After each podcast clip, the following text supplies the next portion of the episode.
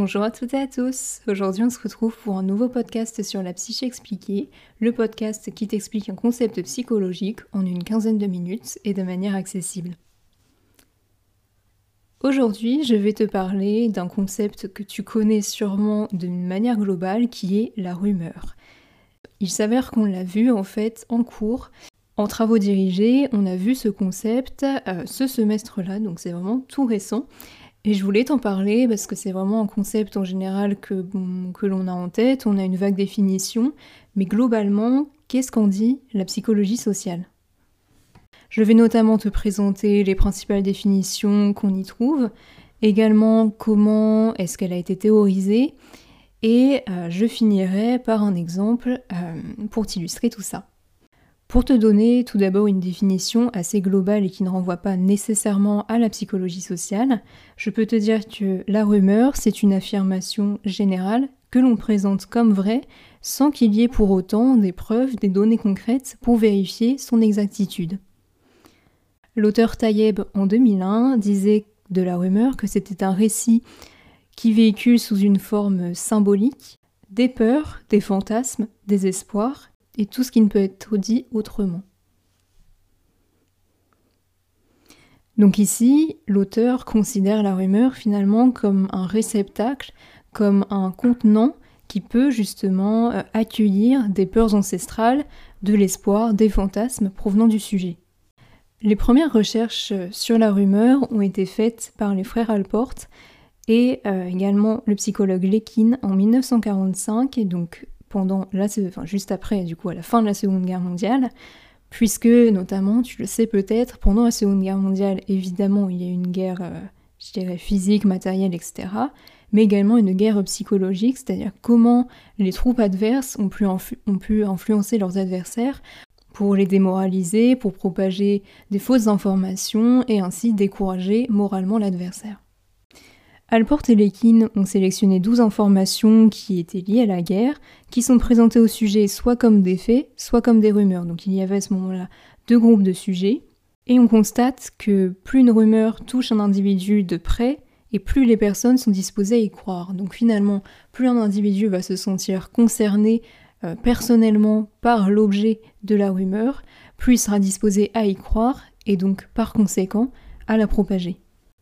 On peut en tirer suite euh, à tout ce que je t'ai dit deux fonctions finalement de la rumeur qui sont liées à la tension émotionnelle. Donc une première fonction serait d'expliquer cette tension que l'individu ressent ou que la population en général ressent à l'égard de cette information.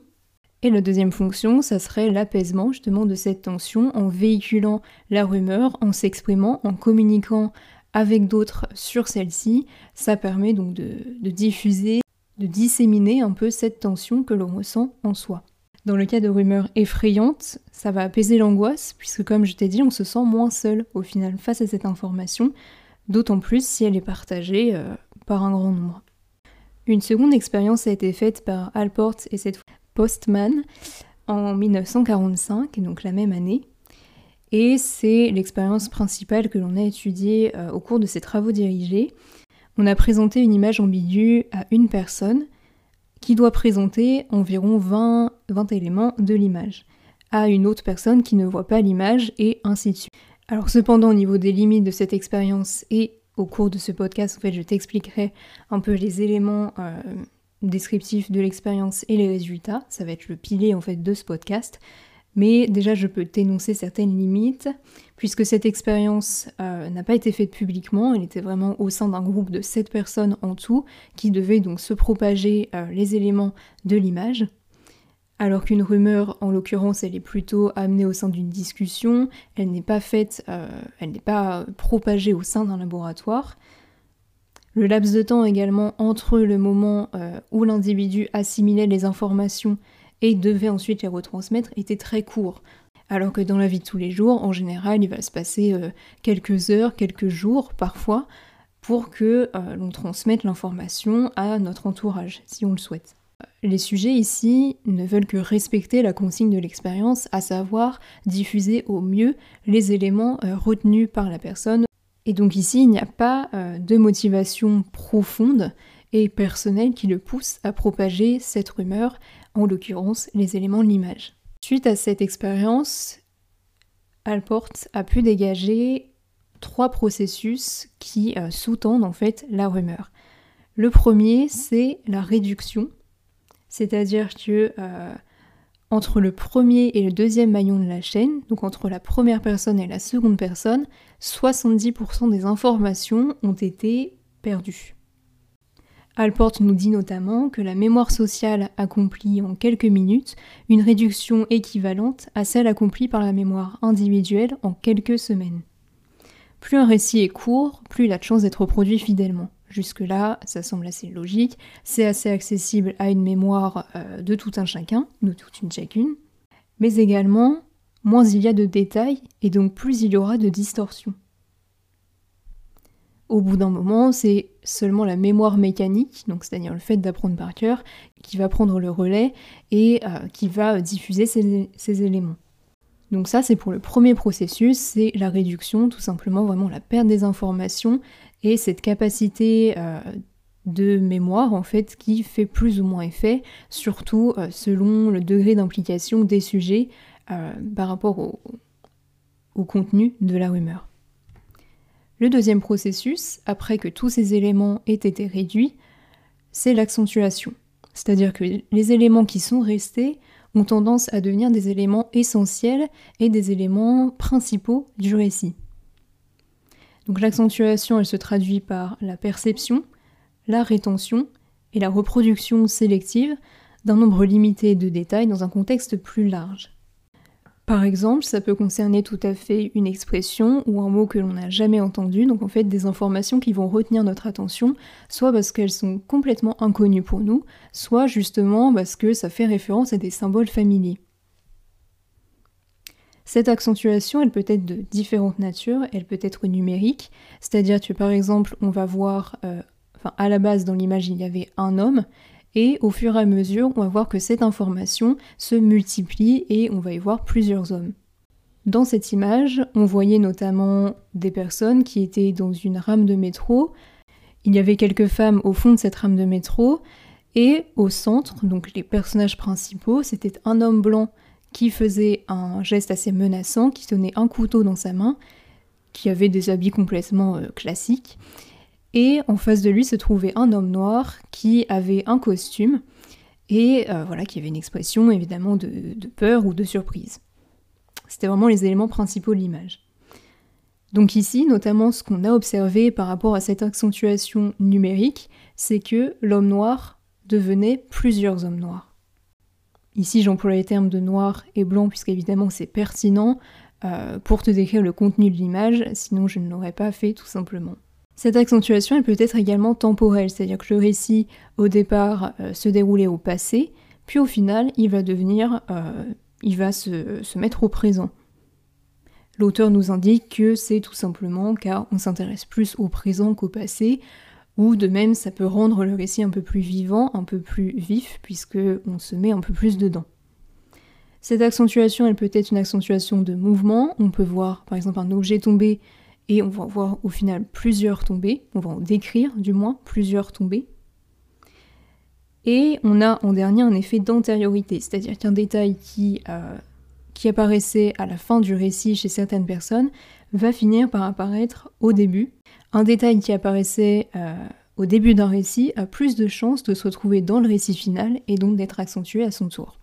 Et ce qu'on observe également, en plus de l'accentuation, c'est le fait que euh, le sujet va souvent ajouter euh, dans son discours des explications qui, illustrent en fait une recherche de signification euh, personnelle. Notamment quand le récit comporte pour lui des invraisemblances, le sujet va avoir un souci de cohérence et rajouter des informations à sa guise, évidemment inconsciemment. Le troisième processus de la rumeur, c'est l'assimilation. Cette distorsion d'éléments, elle ne se fait pas au hasard. L'assimilation, c'est un processus qui va conduire donc à la transformation des éléments. Ici, il s'agit d'en prendre un pour un autre. Il va y avoir des ajouts, des erreurs, des oublis, des exagérations, et tout ça va trouver sa source dans le fait que les individus assimilent les éléments en les rendant compatibles avec leur propre système de pensée. C'est un peu ce que je te disais à l'instant, c'est que euh, voilà, les sujets vont avoir un souci de cohérence et faire coordonner les informations avec leurs valeurs, avec leurs normes intériorisées. Cette assimilation, peut se faire au thème principal, encore une fois, donc pour maintenir la cohérence du récit. Elle peut se faire par bonne suite. Dans le même ordre d'idée, s'il manque des détails, on va les ajouter de manière cohérente. Elle peut se faire par condensation, c'est-à-dire qu'on va fusionner certains détails. Par anticipation, donc tout simplement pour que certains détails correspondent à nos habitudes et donc encore une fois à notre système de pensée. Cette assimilation peut se faire à un intérêt, donc sur un détail dans la photo ici en l'occurrence qui nous intéresse particulièrement, ou bien à un stéréotype que l'on possède plus ou moins consciemment. Et donc finalement, ce que l'on observe à la fin de cette expérience, ce que l'auteur a observé, c'est que cette image qui était au départ celle que je t'ai décrite précédemment, finit par euh, une image qui a été décrite comme une rame de métro. La lame, donc le couteau, était passé de l'homme blanc à l'homme noir, et le costume de luxe était passé de l'homme noir à l'homme blanc. Donc on voit bien ici que les stéréotypes ont fait effet, et que les stéréotypes associés aux hommes noirs, c'est-à-dire des hommes qui seraient violents, agressifs, qui ne seraient pas intelligents mais plutôt euh, sportifs et dynamiques, ont favorisé cette transmission d'éléments à un autre. De manière plus globale, la rumeur, ça permet également de créer et d'entretenir un certain lien social. Ça crée une discussion, ça crée une certaine euh, adrénaline si la rumeur peut être euh, nouvelle, peut être inattendue par exemple.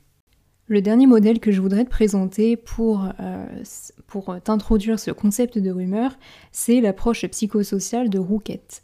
En 1975 puis en 1990, il décrit la rumeur comme un syndrome, c'est-à-dire un ensemble de symptômes, en quatre caractéristiques, l'instabilité, l'implication, la négativité et l'attribution.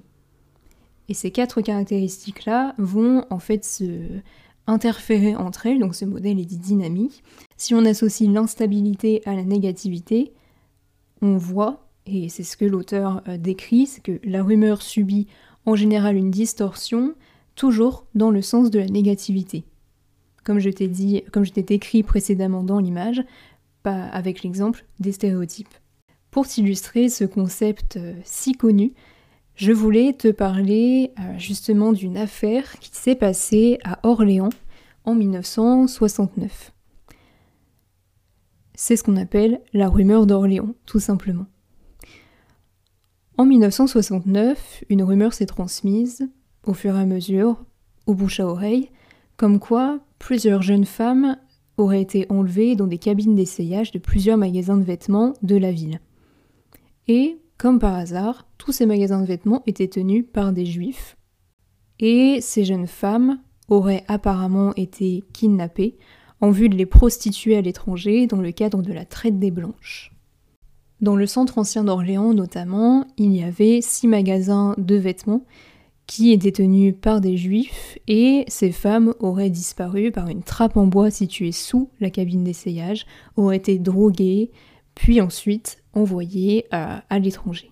Évidemment, cette rumeur se propageant de plus en plus et de plus en plus fort au sein de la ville, les magasins tenus par des personnes juives ont non seulement été boycottés, mais en plus des attroupements se formaient devant les magasins avec euh, des pancartes les insultant, euh, les incitant à fermer euh, leurs boutiques, etc.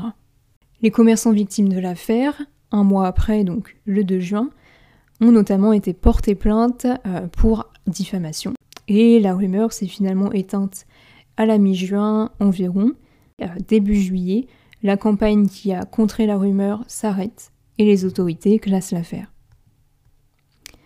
Je te mettrai notamment en description de ce, podcast une vidéo YouTube qui euh, illustre et qui raconte, donc ce sont des images d'archives sur cette affaire euh, pour t'illustrer encore plus cette rumeur qui m'a vraiment marqué et qui a complètement illustré ce qu'on avait vu en cours.